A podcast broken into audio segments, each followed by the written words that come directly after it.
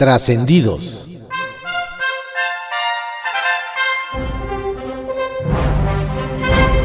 Continuamos con la audiosíntesis informativa de Adrián Ojeda Román, en voz de su servidor Adrián Ojeda Castilla, correspondiente a hoy, miércoles 4 de agosto de 2021. Demos lectura a algunos trascendidos que se publican en periódicos de circulación nacional. Templo Mayor, por Fray Bartolomé, que se publica en el periódico Reforma. Desde que Octavio Romero Oropesa empezó a presumir un alza en la producción de Pemex, hubo quienes levantaron las cejas con extrañeza. Y es que la petrolera simple y sencillamente no tiene capacidad ni para cumplir sus propias metas. ¿Acaso estaba inflando las cifras? Caliente, caliente. Ya se supo que hay truco, por no decir maña, en la forma en que Pemex mide su producción. Lo hace a una temperatura más alta que el estándar de la Comisión Nacional de Hidrocarburos. La petrolera lo mide a 20 grados Celsius y el ente regulador a 15.56. Esa diferencia le reporta a Pemex una ganancia ficticia de unos 16 mil barriles diarios. O sea que la cuarta transformación resultó ser la falsa percepción. Bastante bien le fue a Rogelio Ramírez de la O al ser ratificado en San Lázaro. Al nuevo titular de Hacienda le llovieron elogios y reconocimientos de todos los partidos. Llamó la atención que los diputados de Movimiento Ciudadano fueron especialmente lisonjeros. Ni se nota que quieren más presupuesto para Jalisco y Nuevo León. La estrategia que encabeza Hugo López Gatel ha sido incapaz de siquiera hacer obligatorio el cubrebocas, por lo que las empresas privadas enfrentan el dilema de cómo regresar de manera segura a las actividades normales. A diferencia de lugares como Nueva York o París, difícilmente podrían exigir a sus empleados o clientes certificados de vacunación, o por lo menos pruebas negativas de COVID. Evidentemente son realidades muy distintas las de aquellos países que tienen vacunas a manos llenas y la que vive México, dependiendo del suministro extranjero. Pero con todo, allá hay una actitud mucho más decidida para frenar la pandemia. Hasta pagan por vacunarse. Acá, en cambio, la federación no pone reglas y el presidente dice que vacunarse es voluntario. ¿Qué pasará si un empleado que no quiere vacunarse porque le duele, porque está seguro que le van a inyectar un chip o porque cree que una estampita lo protege? Enfrentar esto no es un capricho, sino la necesidad de garantizar espacios seguros. Pero el gobierno no quiere entrarle. ¿Qué hará México ante ese riesgo a la salud colectiva que representan los antivacunas? Hoy es miércoles de misterio sin resolver. Si Andrés Manuel López Obrador dice que la consulta popular del domingo fue un triunfo democrático, ¿por qué dice que el INE se puso del lado de la antidemocracia al organizarla? O una u otra, pero no las dos. Siguiente misterio. Si la Comisión Reguladora de Energía impuso un tope al precio del gas LP, ¿por qué nadie impidió que se incrementara en 21% la tarifa eléctrica doméstica de alto consumo? Nadie sabe, nadie supo. Circuito Interior, que se publica en el periódico Reforma. Quienes se molestaron porque en las sedes de vacunación se repartía la cartilla moral en lugar de más información médica, no sabían lo que se vendría. Cuentan que quienes acudieron ayer al Estadio Olímpico Universitario se llevaron su dosis de AstraZeneca y su chisguete de promoción personalizada. Según esto, a los habitantes de Coyoacán y Magdalena Contreras los recibió un brigadista con megáfono en mano para difundir un audio que hacía hincapié en lo agradecida que tiene que estar la gente. Pues sí, había refuerzo, decía la grabación, era por el esfuerzo de la jefa de gobierno, y el presidente. Y por cierto, en Ecatepec, los días y la aplicación número 2 para los de 50 a 59 años no llega. Por tratarse de Sputnik 5, esta se recomienda recibir hasta 90 días después de la primera, pero en el municipio mexiquense ya van en el 82. ¿Cómo se dirá falta mucho en ruso? El Caballito, que se publica en el periódico El Universal. Temen impunidad en la línea 12. Una gran preocupación, nos dicen, genera entre los familiares de las víctimas el hecho de que la fiscal general de justicia de la Ciudad de México, Ernestina Godoy Ramos, simplemente no permite el acceso a la carpeta de investigación sobre el colapso de la línea 12 del metro, siniestro que ayer cumplió tres meses, la cual se encuentra bajo llave. Lo que alerta a los inconformes es que, al tiempo que el gobierno capitalino se va arreglando con los constructores Carso e ICA para que reparen la línea sin que la administración erogue un solo peso, el pago sea la impunidad a los verdaderos responsables de las fallas en la hora mal denominada línea dorada. Reza el refrán, de piensa mal y acertarás.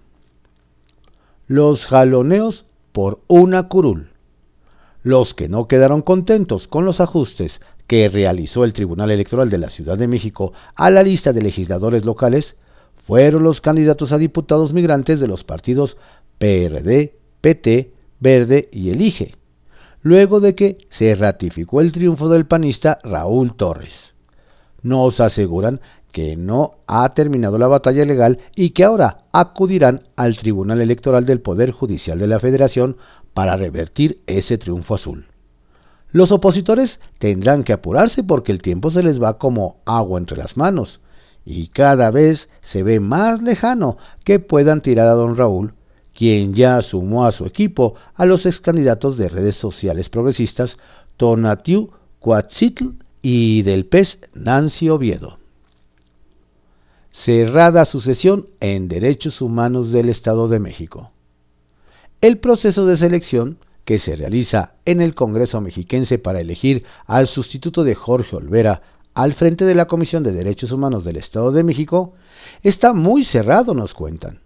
No obstante, nos comenta que quien trae una leve ventaja de entre los siete aspirantes es Mirna Araceli García Morón, titular del Tribunal de Justicia Administrativa, por su cercanía con los morenistas que hasta el momento tienen la mayoría y apuestan por una mujer. La moneda aún está en el aire el tache para el alcalde de Catepec. Nos platican que en Palacio Nacional están haciendo un seguimiento a los gobiernos que no cumplieron con las promesas que realizaron para llevar gente a votar en la consulta ciudadana celebrada el pasado domingo. Según comentan que uno de ellos es el ayuntamiento de Catepec, donde el presidente municipal morenista, Fernando Vilchis, llegó a, a comentar que metería alrededor de 250 mil votos. Sin embargo, al final de la jornada, esa cifra quedó muy lejana, por lo que dicen lo tienen en la mira. Línea 13, que se publica en el periódico Contrarréplica. Ajustes. En lo que parece la alineación definitiva del Congreso de la Ciudad, el Tribunal Electoral Capitalino emitió una resolución para ajustar quiénes serán las y los diputados de la segunda legislatura. En sesión que concluyó la madrugada de este martes, se decidió integrar al vicecoordinador de Morena, José Luis Rodríguez, a Elizabeth Mateos por el Partido Verde y a Rodrigo Miranda en sustitución de Isabela Rosales, Manuel Talayero y Frida Jiménez, respectivamente. Los ajustes se debieron a la aplicación de la perspectiva de género y a los porcentajes de votación de los partidos. Fondo COVID-19. El diputado del PAN, Héctor Barrera, propuso la creación de un fondo COVID para las escuelas públicas de la Ciudad de México y exigió al gobierno capitalino dar marcha atrás a la idea del regreso a clases presenciales tal y como lo proyecta la 4T en perjuicio de niños, padres de familia y maestros. El legislador dijo que se trataría de un fondo sanitario con un monto considerable a fondo perdido y que serían los padres o asociaciones de familias quienes lo administren. Ese dinero puede servir para que se reparen inmuebles escolares, se compren materiales nuevos o insumos sanitizantes. Entrega. El próximo 13 de agosto tendrán que retirarse de las instalaciones del Congreso de la ciudad todos los bienes inmuebles que no sean propiedad del legislador del legislativo local. Es decir, que las y los trabajadores y las y los legisladores tienen que llevarse sus cosas a casa por la conclusión de la legislatura. Esto de acuerdo al programa general de entrega y recepción de la primera legislatura. Por ello, durante estos días, la Oficialía Mayor, la Tesorería y la Contraloría General se encuentran en este proceso, principalmente en lo relativo a los bienes materiales documentales e informáticos. Ley recaudatoria. El diputado Jorge Gaviño cuestionó que la ley de publicidad CDMX es perjudicial para la micro, pequeña y mediana empresa y dijo que prevé probables actos de corrupción ante la gran cantidad de requisitos que se establecen para obtener licencias para anuncios en exteriores. Precisó que entre los requisitos se encuentra la contratación de un DRO, otro en seguridad estructural y la opinión técnica favorable de la Secretaría de Gestión Integral de Riesgos y Protección Civil, dependiendo del tipo y dimensión del cartel, por lo que solo tiene fines recaudatorios. Abundó. Bajo reserva, que se publica en el periódico El Universal. Morena no teme a la COVID. En Morena nos hacen ver se sienten inmunes a la COVID-19. La semana pasada falleció por complicaciones generadas por esta enfermedad el líder de la bancada del PRI, René Juárez. Ayer murió la diputada del Partido del Trabajo, Teresa Maru Mejía, también víctima de este padecimiento. Sin embargo, esto no asusta a la bancada de Morena que, ayer, tras notificarse el deceso de la legisladora petista, no sintió temor alguno y decidió que la fracción parlamentaria se tomara la fotografía del recuerdo. Más de 250 legisladores sin cubrebocas posaron para la Cámara. ¿Fuego amigo contra Monreal? Algunos senadores aseguran que el bloqueo a los accesos que sufrió el Senado provino de fuego amigo dentro de Morena nos dicen que los sindicatos inconformes se autodenominan de la Cuarta Transformación, pero su discurso está centrado en descalificar al coordinador de los senadores de Morena, Ricardo Monreal. Nos dicen que algunos de los que protagonizaron la protesta tienen demandas que corresponde resolver al gobierno de la Ciudad de México y no al Senado. Además, en las movilizaciones ha participado la diputada federal guerrerense de Morena, Araceli Ocampo Manzanares, quien dice respaldar la exigencia de reconocimiento a los sindicatos de nueva creación. ¿Será que alguien está interesado en ponerle piedras en el camino a don Ricardo, luego de que anunció que buscará la candidatura presidencial para la elección de 2024? Estados priistas participan más que morenistas en la consulta. Algunos priistas ociosos sacaron papel, lápiz y una sumadora para hacer cuentas sobre la consulta de la consulta popular del pasado domingo y cómo se votó en cada estado del país. Los resultados nos comentan son muy interesantes, pues descubrieron que algunas entidades gobernadas por el PRI son las que mayor participación tuvieron, como en Tlaxcala, Oaxaca e Hidalgo. En estas tres entidades la votación superó la de estados como Veracruz y Puebla, gobernados por Morena.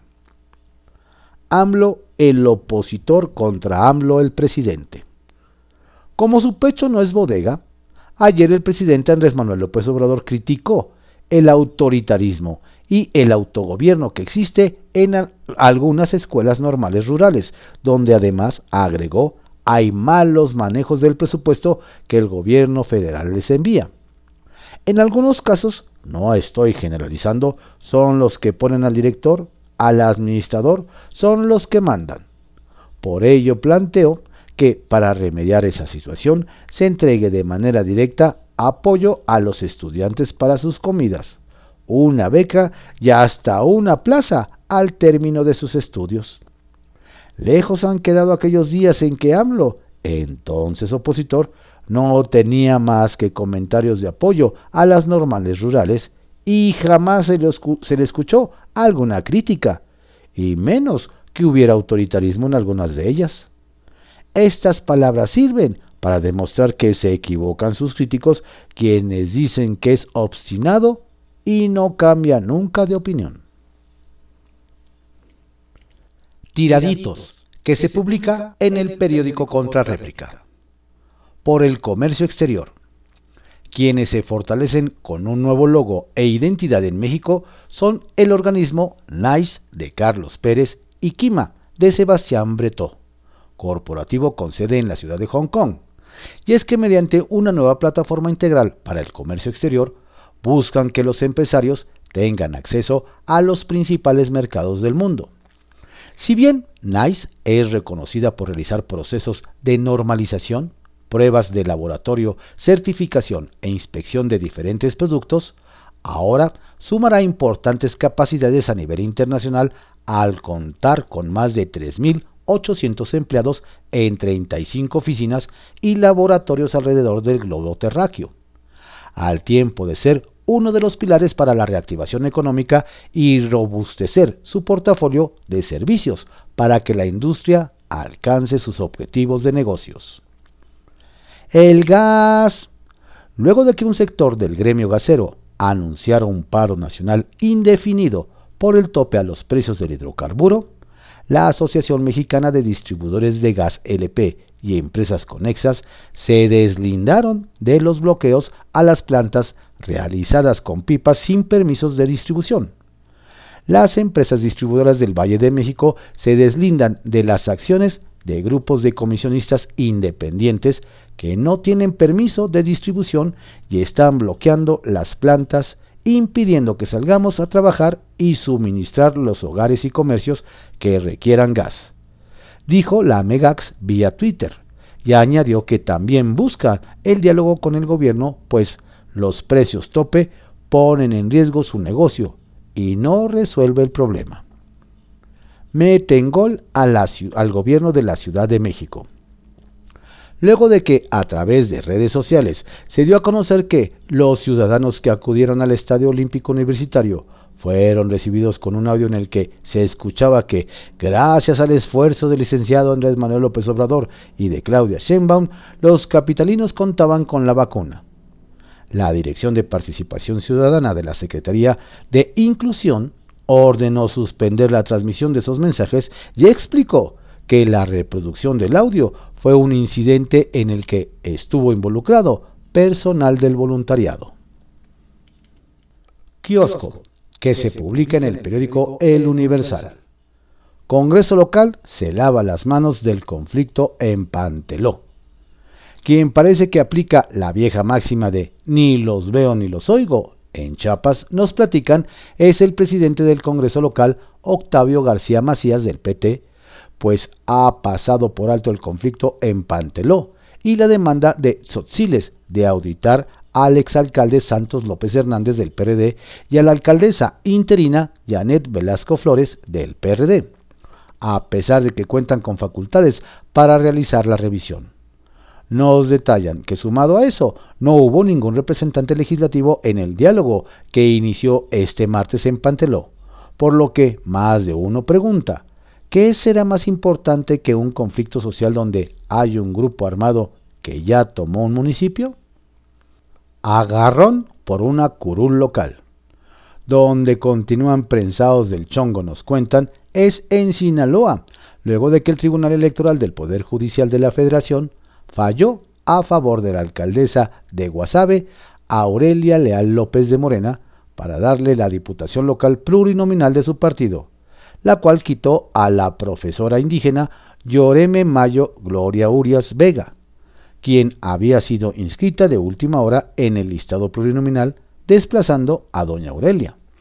Nos indican que doña Gloria advirtió que no se quedará de brazos cruzados, pues dice que ese lugar corresponde a los indígenas, y doña Aurelia no lo es, que apelará por la vía legal, pero además realizará movilizaciones hasta que le devuelvan la curul. El pleito va para largo. ¡Auch! Y el culpable de la debacle es... Desde Guanajuato nos comparten que en el PRD, tras perder su registro local por no alcanzar la votación mínima, comenzó la cacería de brujas y son varios los que señalan al recién destituido líder estatal David Cristóbal Cano Hernández por la falta de claridad en el manejo de finanzas y no dar la cara ante la debacle perredista. Además, aunque ha sido citado para rendir cuentas, don David, como el avestruz, prefiere no acudir. Ahora nos dicen llegarán al Estado líderes emergentes que aseguran tener una base sólida para levantar al alicaído sol azteca en vías de extinción. Inicia el destape universitario. Nos comentan que en Puebla comenzó a calentarse la sucesión en la Benemérita Universidad Autónoma de Puebla, BUAP, donde está por concluir el periodo del rector Alfonso Esparza Ortiz nos narran que, aunque aún el Consejo Universitario no lanza la convocatoria, ya hay una tercia de aspirantes en la que están dos mujeres. La directora del Centro de Detección Biomolecular, María Lilia Cedillo Ramírez, y la exsecretaria general de la UAP, Guadalupe Grajales Porras, quienes abrirían la puerta para que esa casa de estudios tenga por primera vez en su historia una rectora pero falta ver de qué cuero salen más correas y si no surge un espontáneo ajeno a la institución. Hagan sus apuestas. Confidencial, que se publica en el periódico El Financiero. Lucrar con la vacuna. Marco Cortés, líder del PAN, anunció una demanda contra López Obrador y Claudia Sheinbaum por andar lucrando con la vacuna contra el coronavirus. Y es que en la alcaldía como Coyoacán, brigadistas con altavoces en mano dan la bienvenida a quienes llegan por su segunda dosis, gracias al esfuerzo del licenciado López Obrador y de la jefa de gobierno, y conminan a la población a seguirse cuidando. Seguramente el presidente y la mandataria capitalina estarán temblando de miedo. Buena imagen del nuevo titular de Hacienda. Rogelio Ramírez de la O dejó una buena imagen durante su comparecencia en la Comisión de Hacienda de la Cámara de Diputados que encabeza Patricia Terrazas, tanto por su conocimiento de la materia como por el trato respetuoso a los legisladores. Y habría que subrayar también que no eludió preguntas aunque fue cuidadoso en las respuestas que emitió. Veremos cómo siguen las cosas con la nueva legislatura que será la que apruebe su primer presupuesto, el de 2022. El reto de alcalde. Tarea difícil que le puso el presidente a Luisa María Alcalde. Convencer que la elección del nuevo dirigente de Pemex se, se dé mediante voto electrónico. Los petroleros ya rechazaron de entrada la medida, pero el mandatario afirmó que se insistirá, pues las elecciones limpias deben pasar incluso en estos sectores. Desafueros la cuarta y contando. Otra vez, los diputados y senadores avalaron ayer en la primera comisión de la Comisión Permanente del Congreso de la Unión ir a un segundo periodo extraordinario de sesiones, el 11 de agosto, para desaforar a dos diputados de la 4T. Lo curioso es que, de nuevo, los priistas titubearon. El senador Manuel, Ayorbe votó en abstención Luego dijo que iría en contra. Su compañera diputada, también prista, Claudia Pastor, argumentó que no es urgente, pero mi voto es a favor, aunque solo en lo general. Al final la propuesta pasó con 13 votos a favor y 2 en contra. Falta de nuevo que en el Pleno de la Permanente se avale la propuesta y alcance los votos suficientes. El lunes MC también votó en contra. Quinta diputada fallecida por COVID-19. Apenas a una semana de la partida del diputado priista René Juárez, ayer sucumbió la quinta víctima de COVID entre legisladores de San Lázaro. la diputada del PT, María Teresa Maru Mejía. Falleció ayer y se sumó a Miguel Acundo del PES, Delfino López de Morena y a Enrique Capetillo González del PT. Con un minuto de silencio los diputados despidieron a la legisladora mexiquense. Y mientras ayer en el Palacio Legislativo se arremolinaron de nuevo en la reunión de la Comisión Hacienda, ya está en el Pleno. ¿Quién dijo miedo? Fiscalía Ciudad de México ante la justicia internacional. La lógica dice que la Fiscalía, en este caso la de la Ciudad de México, tiene que investigar los delitos incluidos los abusos de autoridad. Pero cuando esa institución es señalada como responsable de violar la ley y cometer abusos, es cuando uno se pregunta si el mundo está al revés. Esta semana, empleados de la institución que encabeza Ernestina Godoy anunciaron que recurrirían mediante demanda colectiva ante la Comisión y Corte Interamericana de Derechos Humanos. Esto para denunciar la indolencia de las autoridades mexicanas por hacer respetar los derechos laborales de los empleados de la Fiscalía, muchos despedidos injustificadamente y otros obligados a trabajar durante la pandemia sin insumos ni protección. Trascendió que se publica en el periódico Milenio. Trascendió que hoy, un día después de la ceremonia conmemorativa por el segundo aniversario de la masacre del Paso, Texas, el canciller Marcelo Ebrard presentará acciones contra la comercialización de armas y su tráfico ilícito a México, tema toral de esta administración que desde enero busca conseguir una agenda común al respecto con la Casa Blanca. En el acto ayer desde Estados Unidos, el secretario llamó a terminar con el odio y con la libre circulación de pistolas y fusiles. Trascendió que dicen en el PAN que Javier Corral no solo está haciendo sus maletas para dejar la gubernatura de Chihuahua el 8 de septiembre, sino también el blanqueazul, contra el que jugó en la elección de junio, pues aseguran que emigrará a Movimiento Ciudadano, donde ya hace labor de cazatalentos y pretende fichar a otros rebeldes de sus respectivos partidos como Roberto Gil Suart, Agustín Basabe y Guadalupe Acosta Naranjo, entre otros.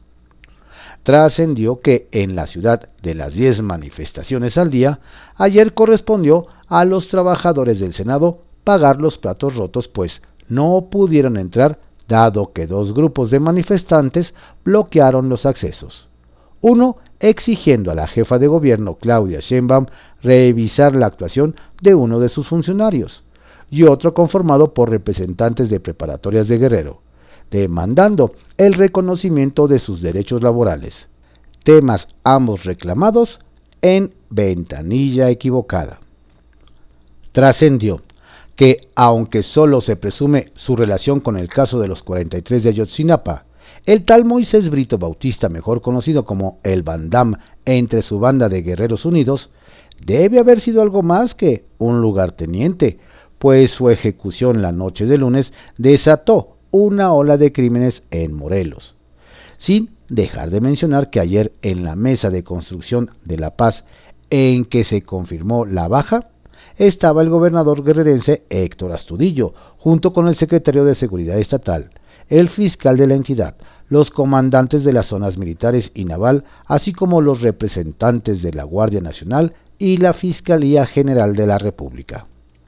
Sacapuntas, que se publica en el periódico El Heraldo de México. Ministros productivos.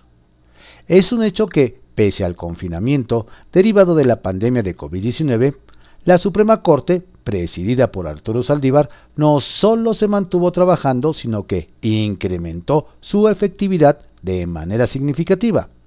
En 2020 resolvió 266 asuntos a través de 168 sesiones vía remota, lo que convierte a ese año en el más productivo de la última década. La CRE firma ante gaseros. La Comisión Reguladora de Energía, presidida por Leopoldo Vicente Melqui, está ante su prueba de fuego con el tema de los gaseros. Muchos en el gobierno advierten que los paros en la venta de cilindros buscan generar descontento social como presión contra la regulación al precio que se fijó para el combustible. Pero todo indica que no se dará marcha atrás. Diputada mete la mano. Todo apunta a que la toma de instalaciones del Senado por parte de integrantes de un sindicato minoritario es obra de la diputada de Morena Aracelio Campo Manzanares, según dijeron algunos participantes. Es la misma legisladora de Guerrero que se unió a protestas contra Pemex y quien en su campaña por la reelección posaba cargando fusiles AR-15. Asesor de lujo generó confianza entre los empresarios la reunión de la alcaldesa electa en Cuauhtémoc, Sandra Cuevas, con José Antonio Mit, quien le explicó el qué y el cómo para reactivar la economía y generar empleos. Su conocimiento, dicen, aportará al plan de convertir a esa demarcación en la vanguardia económica de la ciudad, como quiere la próxima alcaldesa. Releva a embajadora viene un relevo en la Embajada de Colombia en México. El gobierno de Iván Duque removerá a Patricia Cárdenas Santamaría y en su lugar perfila a Ángela Ospina de Nichols. Oficialmente se dice que Cárdenas ya cumplió su ciclo, pero versiones apuntan a la gran cantidad de quejas de colombianos aquí acusando desprotección de su cuerpo diplomático.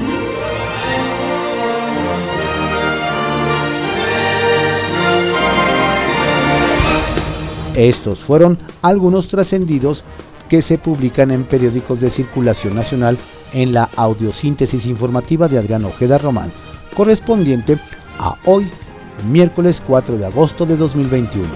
Tenga usted un excelente día. Por favor, cuídese mucho, no baje la guardia, la pandemia va en aumento. Si se cuida usted, nos cuida a todos. Saludos cordiales de su servidor, Adrián Ojeda Castilla.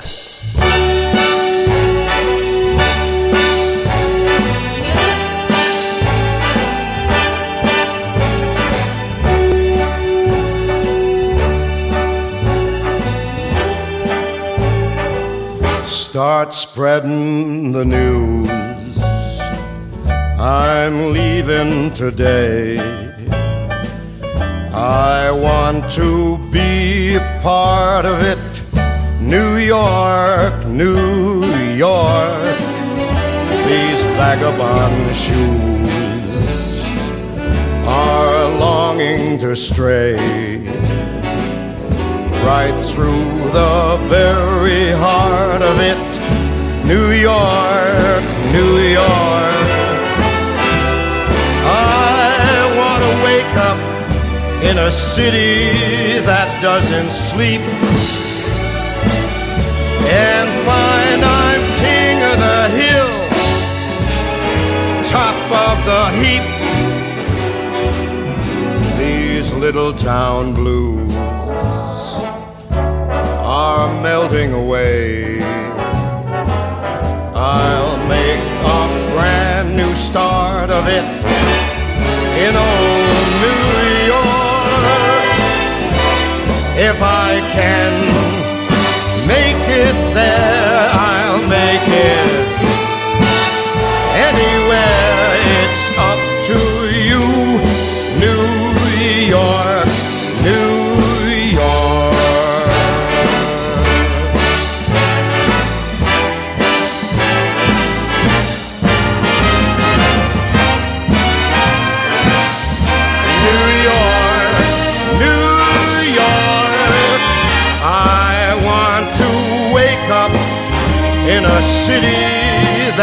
never sleep.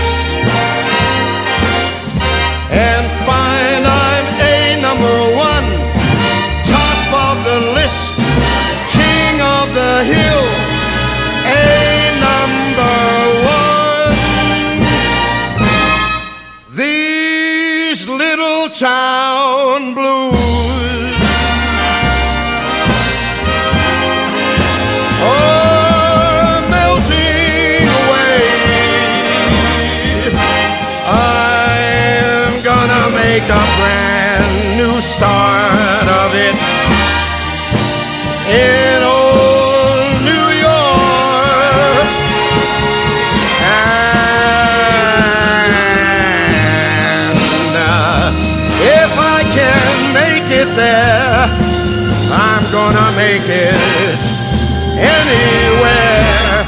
It's up to you, New York.